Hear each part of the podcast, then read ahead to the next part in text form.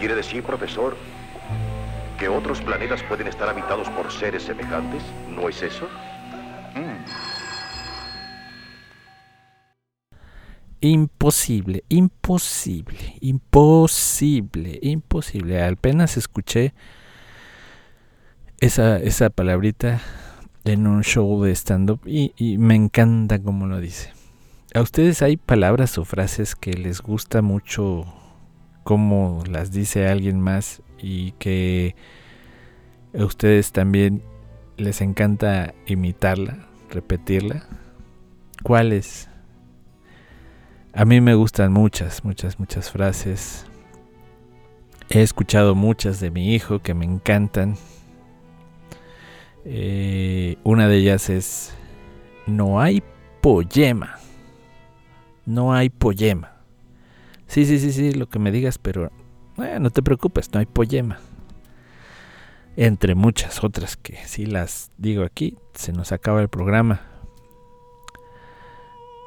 Otra es, eh, oh wow, oh wow. Quizá él lo dice muy emocionado, sí lo dice convencido, pero los adultos lo escuchamos como, ah, te doy el avión, oh wow. bueno, les quiero platicar sobre la igualdad y el equilibrio del infinito. Apenas fui a Costco, esta cadena comercial, donde se compra pues ahora sí que a granel y con una membresía. A mí se me hace muy gabacho, pero quizá es un prejuicio mío. Realmente pues vas a comprar como compras en cualquier otro lado. Y eh, cuando yo me enteré que íbamos a ir allí, me predispuse porque dije, híjole, van a ser horas de estar parado. Y yo no sé ustedes, pero a mí me cansa demasiado los pies y ya nada más ando buscando dónde sentarme. Y muchas veces pues no hay dónde sentarse. Se me ocurrió pensar en un equilibrio, en, una fórmula para... Pero esto ya está después, ¿eh? no, no, se me ocurrió en ese momento para prevenir, sino ya hasta después, cuando de repente me llegó así, ¡pah!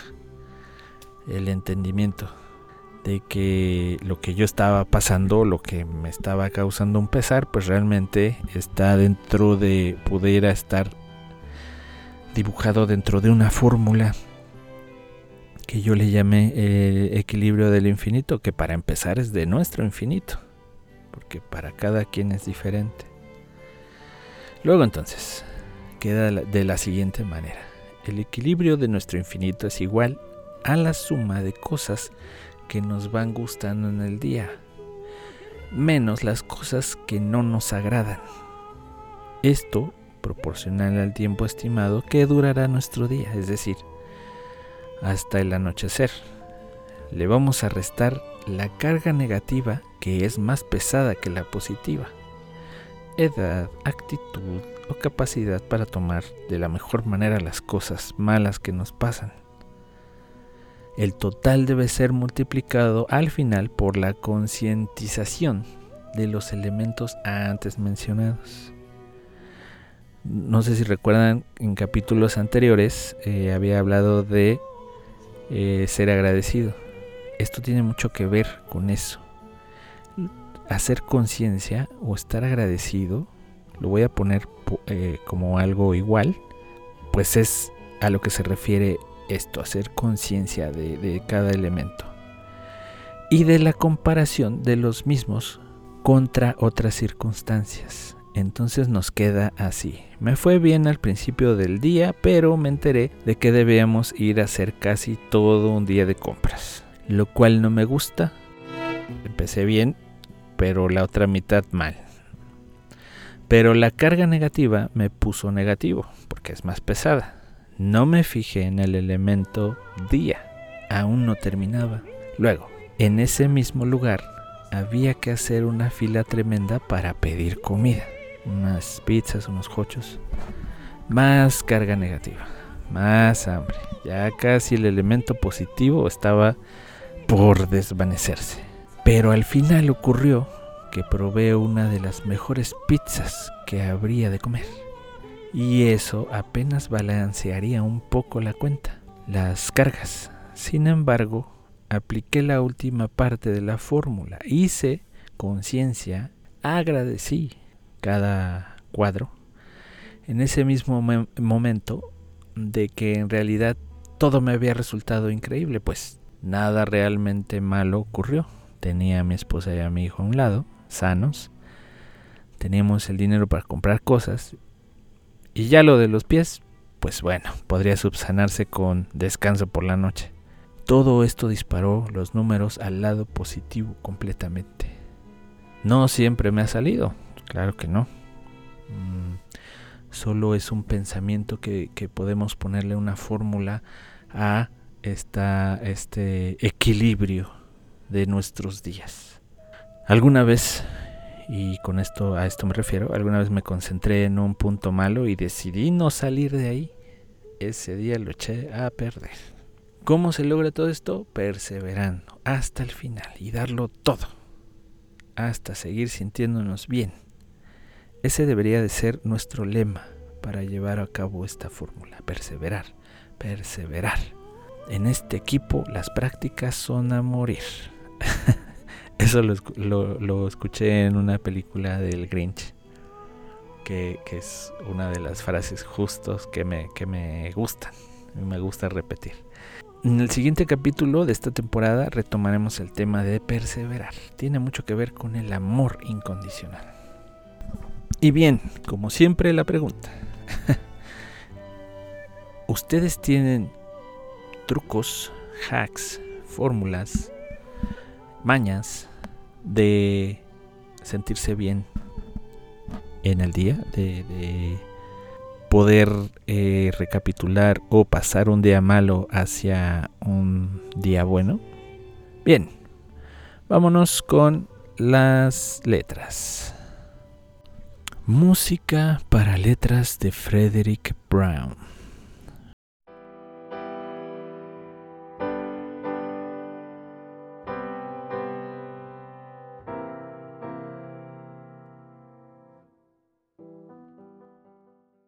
Cuentan una deliciosa historia de horror sobre un labriego que se adentró en un bosque encantado. Según la gente, lo habitaban demonios que se llevaban consigo a cualquier mortal que osara entrar en él. Pero, mientras caminaba por el mismo, con paso lento, el labriego pensaba, soy un buen hombre que nada malo ha hecho. Si los demonios pueden hacerme algún daño, es que no existe ninguna clase de justicia y en ese momento se oyó una voz que decía tras él, no existe. Frederick Brown, una voz tras él. Bien, pues eh, como decíamos al inicio, eh, este labriego perseveró, perseveró, perseveró, perseveró. Y aunque el final nos muestra que eh, estaba equivocado, aún así pudo necear y decir, no existes, tú tampoco. Es solo un ejemplo de nuestra perseverancia aplicado a este cuento y a muchas cosas, muchas cosas en la vida. Nosotros nos pudo haber ido muy mal y aún así nosotros continuar. Sí, llámenle como quieran, necear, terquedad y nos puede ayudar a cambiar de actitud a una actitud positiva ante lo malo. Bien, eh, música para letras de Luis Buñuel. El Palacio de Hielo.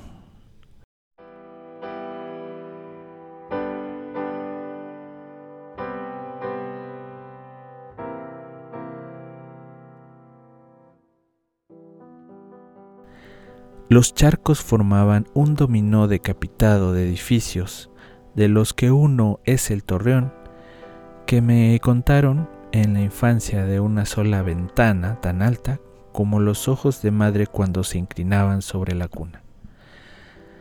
Cerca de la puerta pende un ahorcado que si se balancea sobre el abismo cercado de eternidad aullando despacio. Soy yo es mi esqueleto el que ya no quedan sino los ojos tan, Tan pronto me sonríen, tan pronto me visquean, tan pronto se me va a comer una amiga de pan. Se me va a comer una amiga de pan en el interior del cerebro, la ventana. Se abre y aparece una dama que da polisoir en las uñas. Polisoir o polisoir, no lo sé. Cuando las considera suficientemente afiladas, me saca los ojos y los arroja a la calle.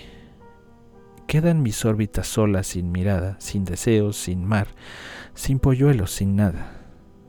Una enfermera viene a sentarse a mi lado en la mesa del café, despliega un periódico de 1856 y lee con voz emocionada. Cuando los soldados de Napoleón entraron en Zaragoza de la vil Zaragoza, no encontraron más que viento por las desiertas calles. Solo en un charco croaban los ojos de Luis Buñuel. Los soldados de Napoleón los remataron a bayonetazos. Luis Buñuel, un perro andaluz, a veces, por simple afán de distracción, pienso en nuestro viejo infierno. Se sabe que las llamas y los tridentes han desaparecido y que, para los teólogos modernos no es más que la simple privación de la luz divina. Me veo flotando en una oscuridad eterna, con mi cuerpo, con todas mis fibras, que me serán necesarias para la resurrección final. De pronto, otro cuerpo choca conmigo en los espacios infernales. Se trata de un siamés muerto hace dos mil años al caer de un cocotero. Se aleja en las tinieblas, Transcurren millones de años y luego siento otro golpe en la espalda. Es una cantinera de Napoleón. Y así sucesivamente. Me dejo llevar durante unos momentos por, por las angustiosas tinieblas de este nuevo infierno y luego vuelvo a la tierra, donde estoy todavía. Luis Buñuel, mi último suspiro. ¿Alguien le entendió? ¿Alguien sintió algo? Yo sí sentí, mucho. No le entendí mucho, pero sí sentí. Creo que lo logró Luis Buñuel, en mi caso. Y pienso que el arte es expresar, es comunicar. Aquí parece que literalmente, nuevamente para mí, no comunica literalmente mucho pero sí comunica sensaciones que para mí, en mi opinión, bastan, y no solo bastan, a veces hasta sobran. Son, yo las agradezco demasiado. Me comunicó, me hizo sentir un desierto, un transcurrir de muchísimos años, un personaje misterioso que luego sí, que luego no entran otros personajes y ese misticismo me hace añorar saber, investigar, saber quiénes son, qué habrá estado pensando Luis Buñuel, quiénes eran, significaban algo. ¿Era Luis Buñuel? ¿Era su último suspiro? ¿Era punto, él, él a punto de morir? Para ustedes, ¿qué fue? Bien, esto fue el oído de la hormiga. Los invito nuevamente a escribir. Agarren esto como un pretexto, como si agarraran un, un pedazo de leña y hagan arder esas letras para que encienda un fuego muy alto. Vuelen, que yo estaré arriba también volando con ustedes. Hasta pronto.